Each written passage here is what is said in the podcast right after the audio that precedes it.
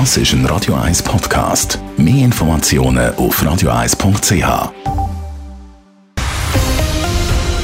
Radio 1 Thema. Die Omikron-Variante macht schon über 50 Prozent aller Corona-Fälle in der Schweiz aus. Das ist schneller gegangen, als viele gedacht haben. Omikron ist offenbar hoch ansteckend. Was ändert das jetzt an der Pandemiebekämpfung und bei den Massnahmen? Der Bundesrat hat ja erst gerade verschärft. Und was fordern Parlamentarierinnen und Parlamentarier? Simon Schaffer hat nachgefragt. Spitäler und Intensivstationen sind im Moment stark ausgelastet. Einzelne Spitäler bereiten sich auf eine Worst-Case-Triage vor. Das also muss entschieden werden, wem man zuerst hilft und wer eventuell kein Intensivbett bekommt. Dazu zeigt sich, Omikron ist hoch ansteckend.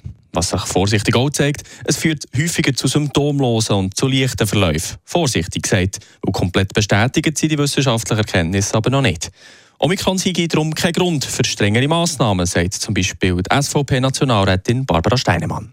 Im Moment ist die Situation nicht so schlimm, dass wir, äh, dass wir müssen die Massnahmen alle aufrechterhalten. Natürlich Maskenpflicht äh, ist immer angemessen, ist immer gut, aber zum Beispiel Homeoffice-Pflicht ist, äh, ist völlig daneben.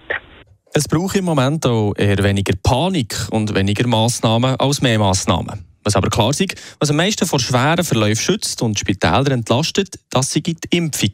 Darum sei die wichtig, sagt Barbara Steinemann von der SVP. Bei der Mitte gibt sich der Nationalrat Philipp Kutter pragmatisch. Der Bundesrat hat ja jetzt schon gesagt, man soll wirklich über die Festtage auch ein bisschen zurückhaltend sein mit grossen Treffen. Das versuche ich auch zu beherzigen, dass man wirklich halt einfach die grossen Ansteckungsketten äh, verhindert. Ich vermute, und dass im Januar dann äh, nochmal auch offiziell von Seiten vom Bundesrat verschärfte Regeln werden verkündet werden. Das betrifft besonders Anlässe, die werden wahrscheinlich ab Januar schwieriger. Der Bundesrat werde dort als erstes reagieren, vermutet der Philipp Kutte von der Mitte. Kritisch sieht größere Anlässe in der aktuellen Lage auch Katharina Prelitsch-Huber, Nationalrätin der Grünen.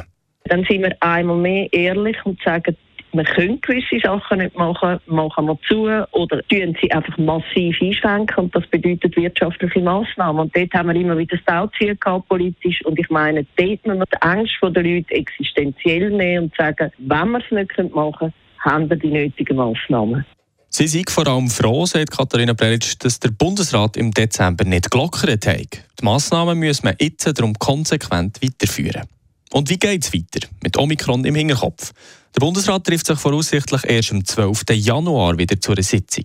Außerordentliche Treffen sind nach jetzigem Wissensstand noch nicht geplant. Simon Schaffer, Radio 1. Radio 1 Thema. Jederzeit zum Nachlesen als Podcast auf radio1.ch.